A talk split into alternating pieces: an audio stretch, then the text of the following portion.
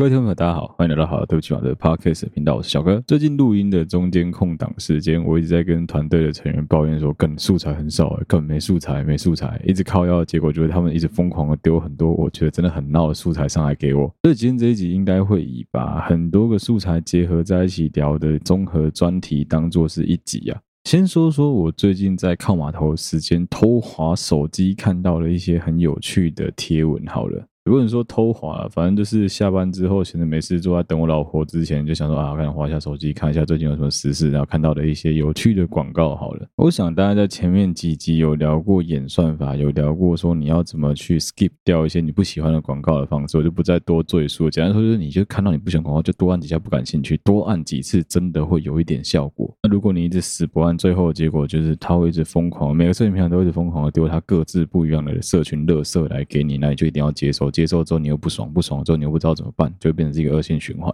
好，总之呢，就是我在 Facebook 看到了一个很有趣的广告，我记得他 IG 应该也有下，他的广告是这样子下的，它是一间工作室啊，男生们不要听到工作室就高潮哦，赶紧来听到工作室哦哦，工作室工作室，小哥要讲什么色色的东西吗？恶心，走开，呸！我是这种人吗？当然不是啊。工作室有很多种，我们今天讲的这叫 studio，OK，就是属于比较资讯啊、设计类的工作室，哈，就整天他妈想那些有的没的。好，简单来说呢，这个工作室它号称它创立的宗旨是它能够帮助想要成为 podcaster 但是不知道该怎么入行的这些新手们，它可以去帮助他们、辅导他们，甚至是教他们从上架开始一步一步到经营自己的媒体行销。我不知道大家知不知道，同样一模一样的手法，在以前 YouTube 刚开始 YouTube。大量出现群人啊、蛇丸啊，他们开始大量的出现的时候，就有人做过一样的事情了。所有在自媒体啊、新媒体啊，或者说旧媒体啊，或者说你在娱乐圈打滚过的人都知道，所有创作者都知道，基本上创作这件事情就是一条很漫长、很无止境的路，就跟慢跑一样，是没有办法停下来的。甚至在很多情况下，都是你先努力再来求有结果，你都不用想说什么啊，怎么会有？怎么我这么努力这么久都没有结果？但你不努力是完全没有结果。很多人会觉得说什么啊，这他们看起来很容易。我跟你讲，干的都不是偶然，所有人的成功都不可能是偶然。大家都是很努力、很认真的做自己的东西之后，突然间可能就有某一个东西被人家看到了，就是因为这样子才有办法起来，才有办法哎，突然间流量爆发，突然间哎掌握流量密码之后，哎涨了一波之后就有固定的听众、固定的观众了。所以，如果网络上有任何人以任何形式告诉你说，你可以用不用努力的方式来听他的课程、上他的课、付钱给他之后，就能把你培养成新世代、新时代的全方位网红、网美，甚至是什么社群媒体 KOL 这一类的广告、这一类的行销来打你，来让你说，哎、你有机会。刚我跟你讲，卖熊啊，不可能。所以他现在打的市场是干他妈那个真的是，你知道，如果是两年前或三年前，他在 Podcast 刚开始崛起，就是台通啊，然后瓜吉他们刚开始录 Podcast 的时候，他这样讲话，我觉得干他很有前瞻性。最起码你是在那个浪还有一点点在高点的时候，你跟着大家一起游，你还有点机会能够冲在那个浪头上面这样子滑。没有，跟你是他妈现在已经在浪尾，然后你才在那边说哦，我跟你讲，我们一定有机会能够在浪头这样子冲。你起笑哟，总听众的人数没有太显著的增加的情况下，那基本上就是所有的频道大家要努力的把东西做得更好，做得更精致，或做得更能够吸引听众，才有办法留住听众。我印象很深啊，当初刚开始做 podcast 的时候，我看到有很多很多的小频道，有很多很多的网红、网美都想跳下来做 podcast，但大部分都以失败告终。其实一个很简单的理由就是，他们把 podcast 当成是一个实验性质的平台，他可能就只是想说，啊，我就试试看啊，有就有，没有就没有。所以我还看到有那种很奇怪的网红，是直接上传什么他在做瑜伽，他在做健身的时候的那个喘息声，他在做啥像 ASMR 一样。你这东西哈，基本上做个四集五集会有你的收听数啊，但你做到他妈三十集、四十集、五十集、六十集，他们谁还想听你那个在喘息的声音？关我屁事啊！如果你今天是十八禁，直接用炮声实录，那说不定有点机会。就你们在开战的过程中，你把它录下来，刚我讲，说不定有机会。但不是刚刚健身的，好好好，那么谁想听你的声音啊？神经病啊！而且他广告下的很耸动啊，他要讲说什么？呃，就是自从 Facebook 啊、IG 啊、YouTube 之后啊，下一个时代就是 Podcast 的时代。现在你不能不知道 Podcast，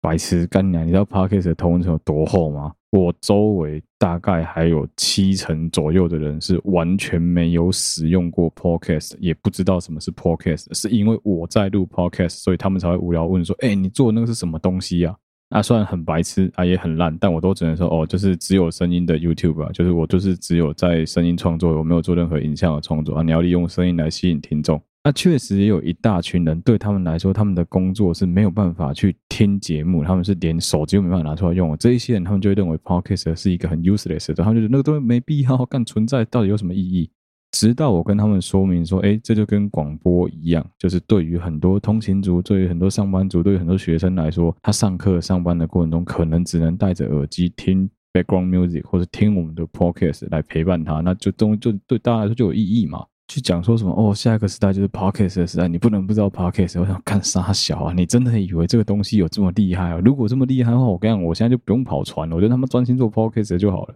最强的 podcaster 就是那一群人而已，他们是很难掉下来，除非他们真的发生一些事情，不然他们很难掉下来。剩下我们这种比较偏中间的，或是偏后面的，我跟你讲，没有这么好做了，就是你就是只能持之以恒啊，没有其他方式啊。然后如何做什么社群平台的行销这种事情哈，我觉得真的是看个人，看你自己。我自己的观察就很简单，就是你就是努力的做，慢慢的做，做久了自然会有人听到你的东西。有一两个人帮你推广之后，就会有十个人、二十个人、三十个人、一百个人、一千个人帮你推广，那你就慢慢会有越来越多的收听者。而至于说这个过程会有多漫长，我只能说干这谁都说不准。有些人只花短短三个月时间，可能就冲上去了；有些人花了两年，有些人花了三年，谁知道？总之，不要去相信这种莫名其妙的广告。我跟你讲一个最好玩的地方，我有去翻他的粉丝专业，我有去看他的一些内容。他是一个号称做数位媒体行销整合的平台。但是他的粉丝专业只有不到三百五十个人追踪，他的每一篇文章平均按赞数只有两个到三个，有其中一个应该就是创作者本人，另外一个疑似是他女朋友或是他男朋友，我就会有一种干，那你他妈的你这样子告诉我说你要做创作，你要教人家怎么创作，你要教人家数位媒体行销整合，我是觉得蛮奇怪的啦，这就跟某一些讲师一样，在那边讲的天花乱坠，什么他能够教大家 PUA，教大家怎么把妹，结果后来发现说干他妈周围连个妹都没有。不是你的实证在哪里？你的实证到底在哪？你要别人相信你，最基本你要让人家知道说你投资理财很有一套，你至少看起来要。还有那个样子，自己的班吧都没有。干你娘！你他妈跟我讲你要教我这个，他妈谁信啊？接下来是有一个听众，他在跟我们分享一个消息，是他自己被朋友借钱之后，那个朋友过得很逍遥自在，他过到让他觉得非常的恶心。他问我说有没有遇过这样子的人？哎，还真别说，就有。我自己就曾经遇过好几个，然后我觉得真的借人家钱是件很堵然的事情。我现在就学乖了，因为我老婆有管制这件事，我自己后来是完全不借别人钱。现在很多听我的 podcast 的听众，你们是刚出社会的社会新鲜人，我一定要再次严正的提醒大家，不要随便借别人钱。如果说你一定要借人家钱的话，就两个情况，一个是你要假设那个钱是直接拿不回来的，你就把钱借给他，就当做没有这个朋友了，之后就不要再联络了。那这是第一个。第二个方法就是请他去文具店，或你自己去文具店直接买本票，买了本票之后，请他签了本票，盖了印章之后，把身份证的银本压在你这里，你把钱借给他。如果他连这样子做都不愿意的话，那你也不需要借他钱。这个朋友不用交也罢，要因为这样就给你撕破脸。那我跟你讲，这个家伙就是个乐色，就是个妈从头到尾都在算计的王八蛋。我到现在有遇到啊，就一个以前的同学吧，反正他就跟我们大家轮流借钱啊，借一借之后，他现在干娘过得超逍遥了。妈的，一个到处欠钱的人，可以休假就跑去什么君品酒店、君悦酒店，去南城精英酒店吃香喝辣。当初借钱的时候是一个嘴脸啊，等你要跟他要钱的时候，他就开始在那边推脱，在那边闪躲飘。这种人真的我看太多了。以前都会觉得说不会吧，干这太夸张了，怎么可能会有这种人？我的朋友才不会这样子，放屁！跟你讲，干你俩，等你们再大一点，再稍微出社会有点历练，你就知道干这种人超级多的。当年跟你好的要死人，干讲到钱突然变灯啊了，哦，真的有够多的。我这辈子至少因为心软，因为人家真的看起来很难过，我借他钱的至少六个还七个，这六个还七个里面真的有按时乖乖的把钱还给我的只有一个。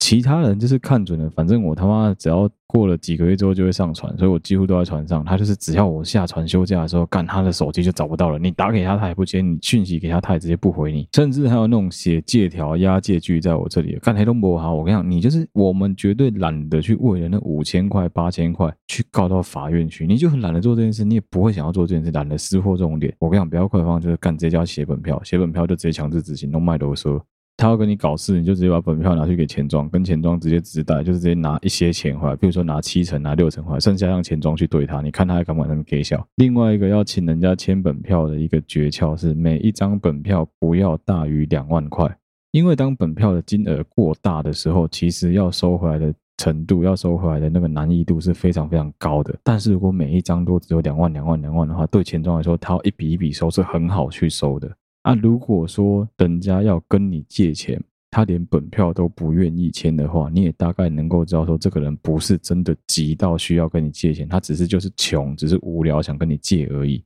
因为我知道，其实蛮多男生、女生也是啊，但大部分是男生。很多人就是你，就算跟他们讲说什么哦，我女朋友管着我的钱，我老婆管着我的钱，我妈管着我的钱都没有用，因为就男生自以为说兄弟情很重要，都会想要把钱说啊，没关系，你有状况我就借你。我自己是过来人啊，所以我很清楚这件事情。哎，我到现在都还会被人家笑这件事情，然后我就觉得说，干真的是不要去为了这种白痴的兄弟情，然后害自己干，真的是后悔一辈子，很烦呢、这些跟我借钱的垃圾，他们的 Facebook 跟 IG 我到现在都没有删掉，都故意留着，就是希望提醒自己说：妈的，这些垃圾曾经跟你借过钱，到现在还不愿意还你。哦，然后现在吃香喝辣，过得很逍遥。我印象很深啊，我以前国中、高中的时候就有被一个男生借过钱，他那个时候在打球球场到处跟人家借钱。我那时候会借他钱，是因为我们都知道他家里状况非常的糟糕，就是父亲过世，然后母亲也重病在床，是真的有一些状况，然后又有家里又有一个妹妹要照顾，所以他真的有一些状况。哎，后来他真的比较好过一点了，他也完全没有记得要还大家钱啊，干就是，还有我印象中他还曾经去上过大学生，当过应该不是班底，应该就是特别来宾，当过两三集的那种特别来宾，就临时演员那一种。我心里面还想说，妈的，长得像一只奇怪动物的人，居然可以去上大学生，这到底是三小？有时候是这样子啊，社会的现实是由不得你的，你不要去觉得说什么啊，这些人到时候飞黄腾达的时候一定会想到你，吃大便啊。你雪中送炭过，你曾经帮助过他，也不过就是对他来说，不过就是两千块、五千块的事情而已。他赚了几十万、几百万的时候，他会想到你，你想都不用想，不可能。当然，你可以说啊，小哥你太偏激啊，我还是有遇过，我借他钱之后，他好乖乖还我。看，那真的是少数啦，久了你就知道了啦。绝大部分跟你借钱的人，玩的都是同一个套路啦。他先跟你借小条，都按时还，之后突然跟你借个大条，啊，人就跑了。亲兄弟都要明算账的，更何况只是朋友关系而已。我真的是很认真的劝世，痛痛劝大家不要再借人家钱了。如果你真的非借不可的话，就拿个本票出来吓吓他，他还愿意签，那最好。这种东西是有法律依据的，比较容易去办强制执行，好不好？哦，今年我完全忘了要做一个主题，是到已经干过了之后，他们几个才提醒我说：“哎，你怎么鬼月没有做鬼月特辑？你怎么没有做鬼故事特辑？”哎，对，我就不推脱，我也不装死，我就直接讲，因为我忘了，我 完全忘了中元节这件事，真的忘记了。会忘记有很简单的理由，那时候刚好是我上传刚上传最忙最忙的时候是中元节啊，我哪来的时间去搞素材去录鬼故事？真的没那个时间啊。另另外一个部分是因为我觉得干，其实鬼故事这种东西听的人真的不多。为什么会听的人不多？因为其实有很多听众都在晚上的时候在听我节目。你他妈，你听我节目就是只有声音而已，干，然后结果我在讲鬼故事，你要怎么好好在晚上的时候听着我的声音，然后就这样子干？你看旁边都是，你会感觉到疑神疑鬼，何必啊？哎，我就讲一个新闻而已。这新闻我觉得就是有点毛，但没有到鬼故事的程度。简单来说，就是我真的觉得哦，狼卖欧北恭维啊，尤其是在社群上不要乱讲话。九月底的时候，有一个新闻，是一个十六岁的小女生在北宜公路自摔啊！你说真的，如果只是说自摔啊，嗝屁啊，这个大概也不是什么大新闻。北宜可能妈一三天两头都有人 A one 啊！这个新闻有趣的地方在哪里？这个新闻有趣的地方在于说，他有贴了一连串这个女孩子的 IG 限动啊！你说 IG 限动就是什么？哦，她去北宜的路上啊，借车啊之类的过程，就觉得也还好。但是就是有一种干在现场直播，看到她最后一条生命消失，你会觉得有点奇怪，但你不会觉得很毛。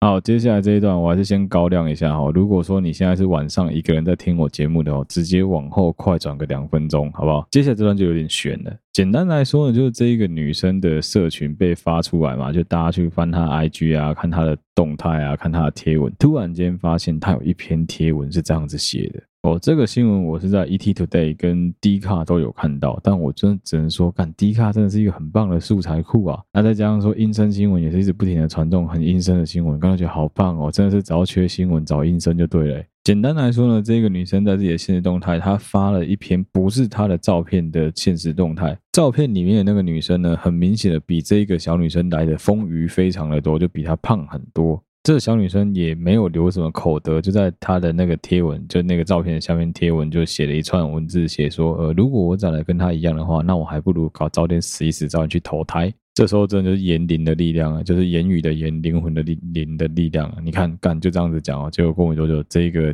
嘴人家说什么，我还不如早点去投胎，这女人就自己先去投胎了。哎呦，有没有觉得有点毛？就是这样子啊！看，我就说 靠北卖欧别恭维啊！真的，你在网络上不要乱讲话，你永远不知道什么时候会被自我审查。而且虽然说你用的是限动，但是现在其实有一些方式可以把限动挖出来，是别人看得到的。但你过世之后看片，马上去翻你的 IG 就看到这个内容。我不知道是谁这么厉害，我应该说厉害吗？还是说这么无聊？还是说这么白目去翻出来他的 IG，还故意给他发在 D 卡、发在 ET 对不对上？我不知道是谁这么厉害，但是我就觉得，干，其实想想蛮毛的啊。这样算吧，这样算一个鬼故事吧。哎，干，我觉得这个素材超恶心的。我那时候看完之后，我就觉得，干，好可怕。哎，你知道？我一直都不太能理解为什么女生喜欢用 snow 当滤镜。我发现现在有越来越多的女孩子，如果懒得修图、懒得好好拍照、懒得好好化妆的话，就是直接用 snow。snow 的作用跟口罩是一样的。好，也许听我 podcast 有人不知道 snow 这个滤镜。snow 这个滤镜呢，就是女孩子在那个拍照的时候，她脸上会有一点一点一点一点一点白色的那个小点，像是血一样粘在脸上，它会修饰你的整个脸型，修饰你的轮廓，修是你的整个脸，就像磨过肤一样。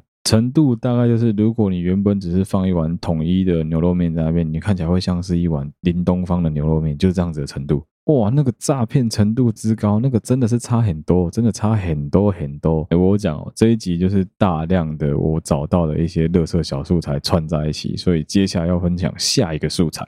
一样也是，我真的是蛮谢谢我老婆他们这些无聊的人，整天 看 D 卡之类的，顺便分享这种奇怪的素材给我啊！我知道你们真的很棒啊，就是帮我分享素材，我只是嘴嘴而已啊！我知道你们平常工作也很辛苦，也很累啊，还要帮我分享素材，真的是感谢你们，感谢你们哦！接下来这一个是我觉得我自己以前就一直有在强调关于阅读空气的重要性，跟不要随便的制造惊喜，因为这些惊喜很容易会变成惊吓。在你预计要制造惊喜之前，先毫无边际、不着边际的想办法去旁敲侧击了解一下，说你的另外一半的需求，他想要的东西什么是很重要的。要跟大家分享的这一篇是在 D 卡，应该也是男女版的贴文啊，就是海底捞员工。逗号为男友唱生日快乐歌，逗号男友的反应，逗号让我好难过。不知道，我实在是光看到标题就很想生气，但后来想算了算了算了，可能真的就是大家对于剧透的使用有各自的见解吧。哎，我听到我中文系统，刚我也有被我中文系的听众嘴过我的中文，操你妈的！好啦，我觉得你嘴的很好，但是我有一个没说过的秘密是，其实我不是很喜欢。哎，算了。我不讲，简单说是因为 过去的一些一些发生一些事情，所以哎，我对于某些科系是有一些偏见的。好了，干直接讲啊，操你妈！我以前有个女朋友是中文系的啊，所以我一直都很赌烂中文系的人啊。但是我得说，Barrick 也是中文系的，我就觉得其实不一定，好不好？我就是平反一下，我觉得不一定，中文系也是有好人，但你们不要太拘泥于别人的中文使用啊，那没有很重要，那是个工具啊。就很像我讲英文的时候，完全没有在照文法讲，有很重的音硬马腔，但至少我愿意讲，至少我敢讲，至少老外听得懂，我觉得就是这样子啊。啊，不要太将就了啊！继续往下哦。简单来说呢，就这一篇文章，我觉得非常有趣。他在讲呢，是在讲说，其实不止海底捞啦，蛮多餐厅都有帮你们庆生的服务，或是说寿星会有一些优惠，甚至是服务生会来帮你戴那个庆生的帽子啊，帮你庆生啊，唱生日快乐歌啊，接受祝福啊。有些人很喜欢这一套，但是我相信有很多人跟我一样会觉得这一套干的超尴尬，真的不要不要不要，我觉得超可怕，我想到我就觉得全身鸡皮疙瘩。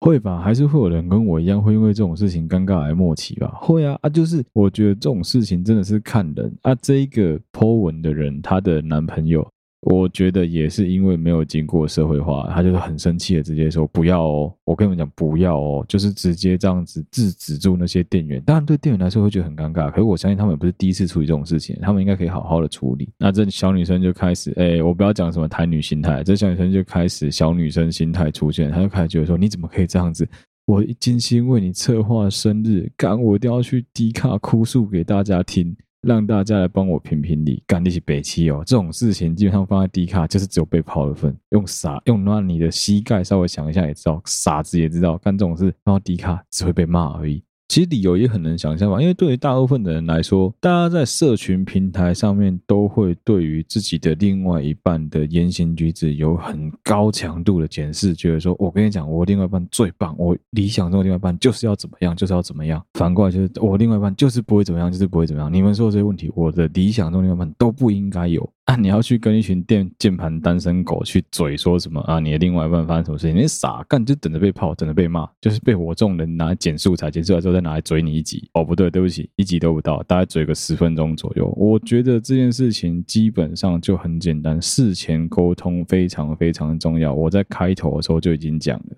可能因为你们两个相处的时间不够久，所以你可能没有办法很直接的观察到说你的另外一半是会有这种尴尬癌的人，甚至他会直接暴怒的人格。所以你会吓到，但其实，在事前稍微去打听一下，说他的喜好或者他以前有没有这样子被庆生过，你就直接问啊，我就直接问又没有什么，就直接问问看。要换成有些人的语言，就有些人就是玩得起，有些人就玩不起啊。你为什么要跟一个玩不起的人去计较？说什么啊？他怎么这样子就生气？对啊，有些人就没办法接受，他连你要在他头上戴那个庆祝帽都不能接受，也没办法接受众人众星拱月帮他唱生日快乐歌、吹蛋、吹蜡烛，然后吃蛋糕。他就不能接受这件事啊！你为什么要勉强人家？这不就是我们节目很常讲的吗？两性之间，或是说同性之间、伴侣之间，最重要就是尊重、友善、沟通、理解，就这些事情呀。这讲的很简单，但很多人都做不到。那你要说很难吗？以前我觉得超难的啊。但我觉得有时候，我以前很喜欢跟大家聊的一个话题，就是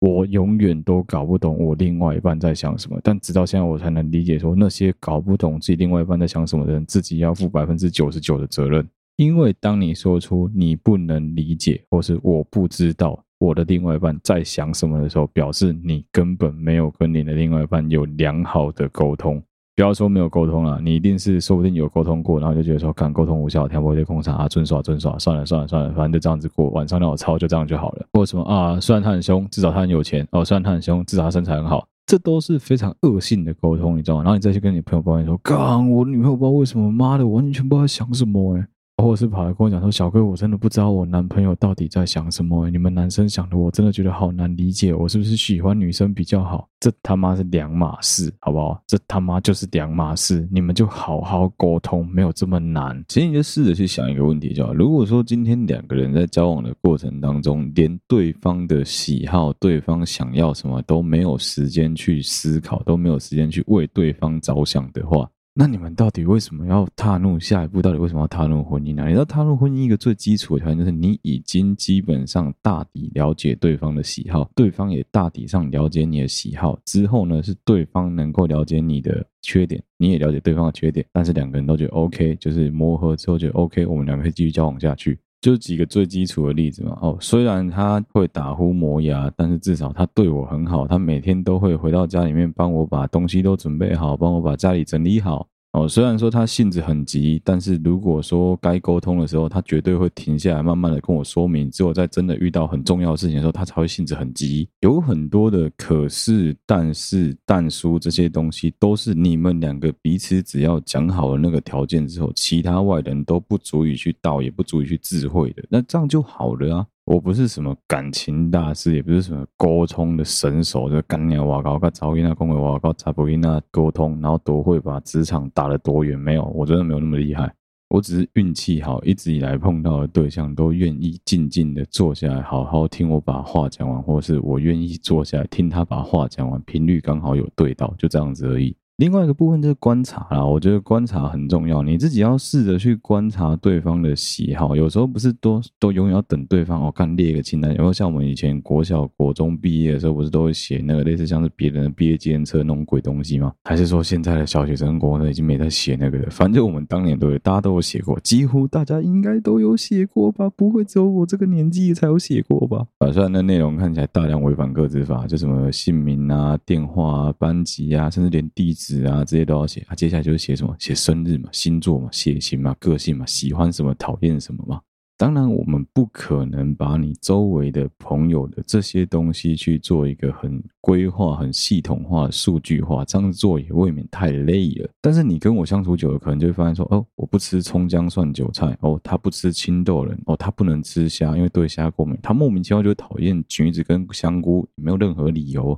哦，这个人是吃锅边素的，那个人是不吃牛肉的，你也不用管为什么，或者说哦，你可能跟他过好，你可以了解说哦，因为他的宗教信仰他不吃牛肉，哦，因为他从小怎么样怎么样，家人家不能吃肉，有可能嘛？那这些观察都是需要花时间去看、花时间去听、花时间去感受的。如果说你连这种花时间这件事情都不愿意做的话，遑论你要花时间跟一个人相处一辈子。虽然说我结婚了，但我从来不会鼓吹我的听众啊，干结婚好啊，所有人都要跟我一样要结婚啊。我觉得结婚有一个很大的前提，还是要不停的耳提面命提醒大家是，你。一定要确定你已经做好准备了。什么叫做你已经做好准备了？除了物质上的、金钱上的、生活上的之外，其实我觉得最重要的一块是我们前面刚刚讲到，两个人在生活上能不能够契合在一起，在个性、沟通各方面能不能做到？不要说什么互补互援这种这么理想化的结果，但至少你们要能够互相沟通、理解。这个你说对很多人来说容不容易？干，我跟你讲，他妈超级难的，好不好？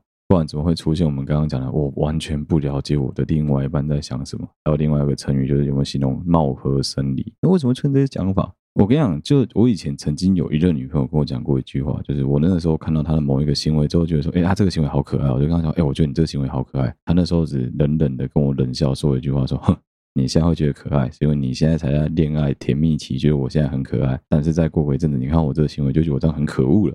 想想，真的，这件事情不只是体悟在女生身上，男生也一样啊。很多时候，男生做的那些臭直男行为，是因为你够帅，是因为你在当下女生口喜欢你，所以你这样子做，女生能够容忍。但是不表示你长期这样子做，对方就必须要 endurance，就必须要去忍受你的这个行为，或者说对方就必须要去想办法自己去排解掉你的这个他的不理解。那我说你去内化这件事情，本来就需要大量的时间去吸收它，也不是说一朝一夕就能够达成的。啊，最后的结果到底会是说你们两个人合得来还是合不来？干，是需要花很多很多很多的时间去磨合啊。所以说我自己个人对于求婚这件事情，我的看法就很简单，真的是要稍微花点时间去沟通。有很多情况下，制造浪漫、制造惊喜这件事情。我跟你讲，大部分人可能都跟我一样，生性乐观，觉得说，干这个就是很好啊，很浪漫啊，很热闹啊，很理想啊。但是理想这件事情，就表示说它是有一点点梦幻的。对于很多比较现实面的考量的人来说，我讲很现实的，譬如说我我老婆，我在跟她聊这件事情，我老婆就跟我讲说，她比较在意的，除了说哦整个环境啊、气氛氛围之外，她更在意一件事情是。因为求婚一辈子只有一次，而且一定会拿相机、拿摄影机在做记录。如果说他当时的人的状态很不好的话，譬如说他大素颜，譬如说哦，甚至是干没穿内衣，就在饭店里面没穿内衣，刚洗好澡出来，或者只是想说哦，出来跟你吃个晚餐而已，穿得很邋遢，他没有认真的打扮，把自己弄得很漂亮的话，这个情况下他被你拍下来，就是一个完全没有做好准备、完全没有全副武装的情况被你拍下来。被拿出来弄一辈子，干，如果是我老婆，她会他妈超级不爽。我相信对于大部分女生来说，可能不会到超级不爽，但你们也会觉得啊，这是个遗珠之憾。就是哎，如果说我可以更有万全的准备，你可以让我知道，我可以化好全妆，我可以装得漂漂亮亮的，让你把我最美的一面拍下来，当一个最幸福的未婚妻啊，干那最好嘛。为什么会很多人在筹备这些所谓惊喜啊、这些庆祝啊这些东西的过程中？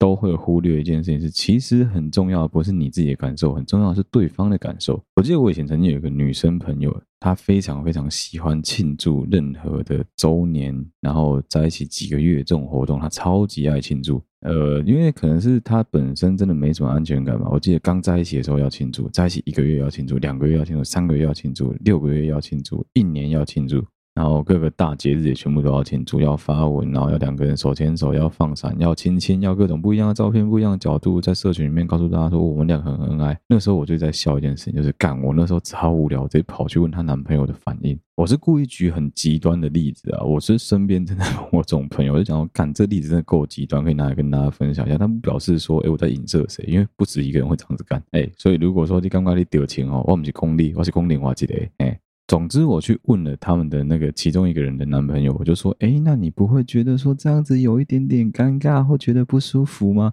那男的超好笑，那男的跟我讲说：“阿仔，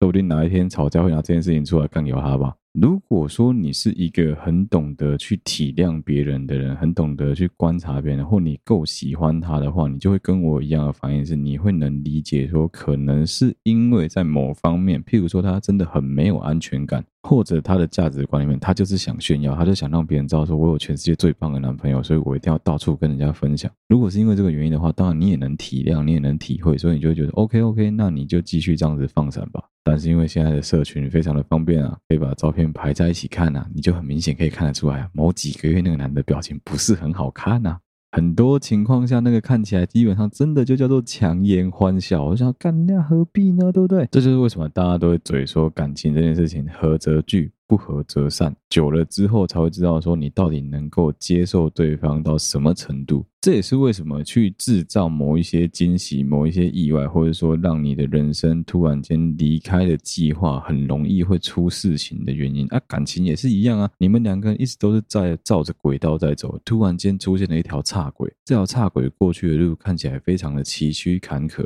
说不定说，哎，充满了障碍物，要停下来把石头搬开才能继续往前走，要减速，或者说甚至要先倒车之后再用力进车才能够往前走。很多情况下，当人生出现了这些意外的时候，你就可以很明显的感觉到，有一些人的力不从心，有一些人的跟不上你的脚步，甚至是有一些人的直接想要放弃，直接想要离开。当然也会有一些玩家，有一些行家，他很如鱼得水，他在这样子的环境下，越有压力，他越有能够把事情做好，能够安安静静、冷静的把事情处理好的能力。但是很多情况下，就是这个变动，就是这个突如其来的惊喜，往往很容易变成惊吓。不然阿杜的歌怎么会这样写？对，我应该在车底，不应该在车里。但我一直都不能理解，为什么他想在车底？在车底超怪的吧？如果说他们两个到车上去呢？这超超怪的吧？哎，我从蛮久以前就一直有个想法是，不要老是喜欢制造那些很恐怖的惊喜，因为我已经遇过太多例子，是惊喜瞬间变成惊吓的。如果你真的要去拜访对方，真的要去给对方个 surprise motherfucker 的话，记得先传个讯息，至少让对方有个一分钟、两分钟、十分钟、五分钟的时间做一点点小小的准备。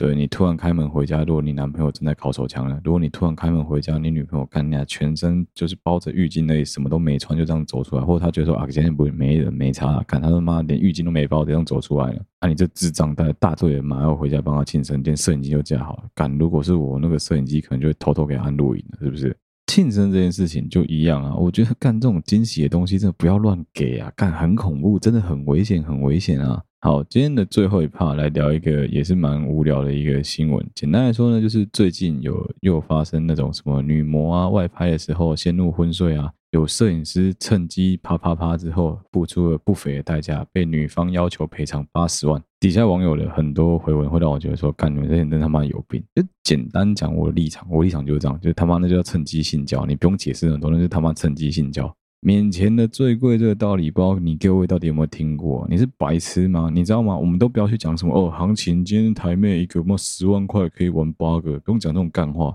你没事去碰人家，没事去操人家啊？你操他一次花八十万，你自己想看合不合理，对不对？啊，你再举一个例子好了，今天如果是你妹呢？如果是你女儿呢？如果是你女朋友呢？你觉得八十万合不合理？太少了吧，八十万，干娘没叫他赔个八千万把老二割下来，对不对？怎么可以？怎么可以就这样子放过他？就这个道理啊！所以说这种事情真的很难讲啊。我们很久很久以前的节目就讲过一个道理，叫做 “everything everyone have a price”。所有人做所有事情都是有一个价格标签，都是有个价目表在那边的。要怎么样驱使你愿意去做这件事情，就是看那个价格，看那个价目，你们谈不谈得拢，谈不谈得成嘛？我今天要你在你们办公室拉一泡屎，你会不会愿意拉？肯定不要啊！白痴哦，看他妈丢工作之后还有够丢脸的。那我都跟你讲，我给你一亿，让你在你们办公室拉一泡屎。你要不要？不要说一炮，干一桶你都拉。他的这整个事件还有一个让我觉得很酷的地方是，这个女孩子在去外拍的之前就有透过 IG 的私讯小孩子跟这男生讲说：“哦，我在吃安眠药的习惯，所以我们约在半夜，我等下会吃安眠药，我等下吃安眠药之后有可能会睡着哦。”怎么想怎么怪吧。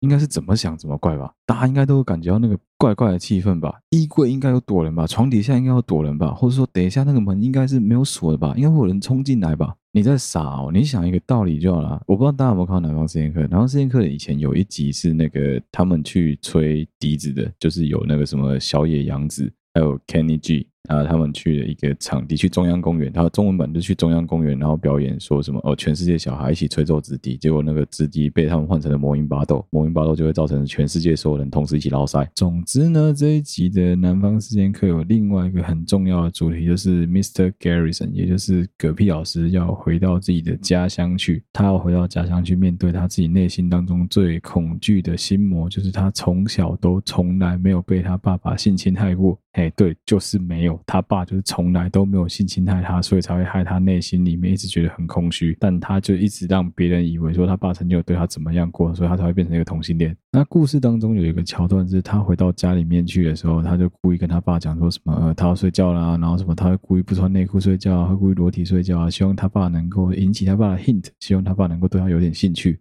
哦，对不起，我忘记先拉那个色色警报了哦，我跟大家道个歉，对不起啊。总之，最后 Mr. Garrison 的老爸就是一个很有智慧的人物，他就直接呛 Mr. Garrison 说：“你不要以为你这样子，我就会想要对你怎么样，不可能，我们是父子，怎么可能会发生这种关系？但是毕竟是父亲嘛，还是会希望说啊，自己的小孩能够成熟一点，能够长大，能够不要把再把这件事情放在心上。他爸做一件很锵的事，就他爸找了那个时候大家都认为他是同性恋的 Kenny G，跑到隔壁老师的房间去跟隔壁老师发生关系。”对吧？你想看看，不是啊？你怎么会觉得说今天一个女生主动告诉你是半夜的时候，然后让你约出来，约去旅馆拍旅拍那种比较性感、比较煽情、比较色情的照片，她还告诉你说什么？哦，我在旅馆，我有吃安眠药，我可能随时会睡着。你怎？就是说，干这件事情这么单纯，一点事有蹊跷的感觉都没发现，干超奇怪吧？其实道理都一样，这件事情是无关男女，基本上扯到性的这件事情，绝对就是免钱的最贵。你不要去觉得说什么啊，有机会能够坑人家，有机会能够占人家便宜，你就想坑，你就想趁机会，哎，你看这就叫趁机性交啊，再搞啊，再搞啊，就是因为这样子干，直接被判刑了嘛。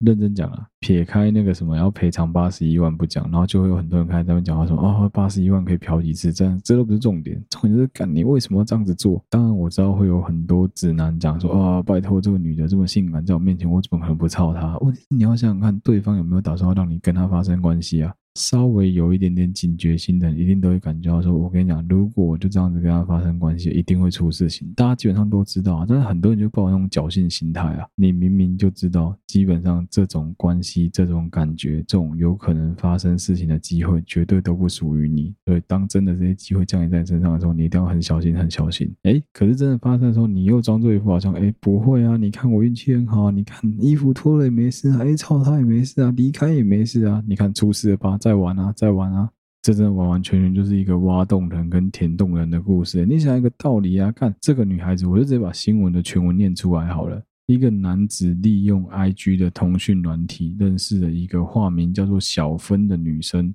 小芬同意担任这个男生的外拍模特，两个人约在深夜见面。凌晨一起到一家汽车旅馆去拍照，在事前呢，这个小芬就有告诉张兰说，他已经服用了医师开立有嗜睡性的精神疾病药物，有可能会睡着。哎，你明明就知道他会睡着，你还跟他去磨铁，你还跟他去拍照，然后接下来就是他们的报道就写说，哎，他明明就知道他已经服药了，但是竟然在见面之后还利用女方意识昏沉、全身乏力、无法抗拒之际，脱去女方裤子。性侵得逞，你就觉得听得很扯吗？干，当然你可以讲说啊，我就是忍不住啊，没办法啊，就想说干这女的这么正，这么性感，我就这么哈她干，有机会当然就要上啊，能上的看上啊，上啊，八十万啊，活该，外加两年有期徒刑跟五年的缓刑啊，你看何必呢？这真的是我看到觉得最荒谬的一件事，这完全就是超级低阶的仙人跳手法，超级超级低阶。这真的就很像你出新手村遇到第一个会骗你说要吃毒蘑菇的那个老太婆一样，干你怎么会上当啊？我真的看了超级没办法理解，就是那种脑洞大开啊，奇怪了。其实我相信，只要稍微对这件事情有一点点了解，或者你有一点大概有点感觉，都知道说这完全是两个人双方各怀鬼胎啊。男生这边不好心，他就不用多解释了嘛，他就想着说，干能停能上，能够趁机会干拍了照之后还有机会能够对他怎么样，当然很好啊，当然要去啊，而且。你要告诉我说，你看到人家这样子跟你预告说什么愿意跟你约出来，然后还他还会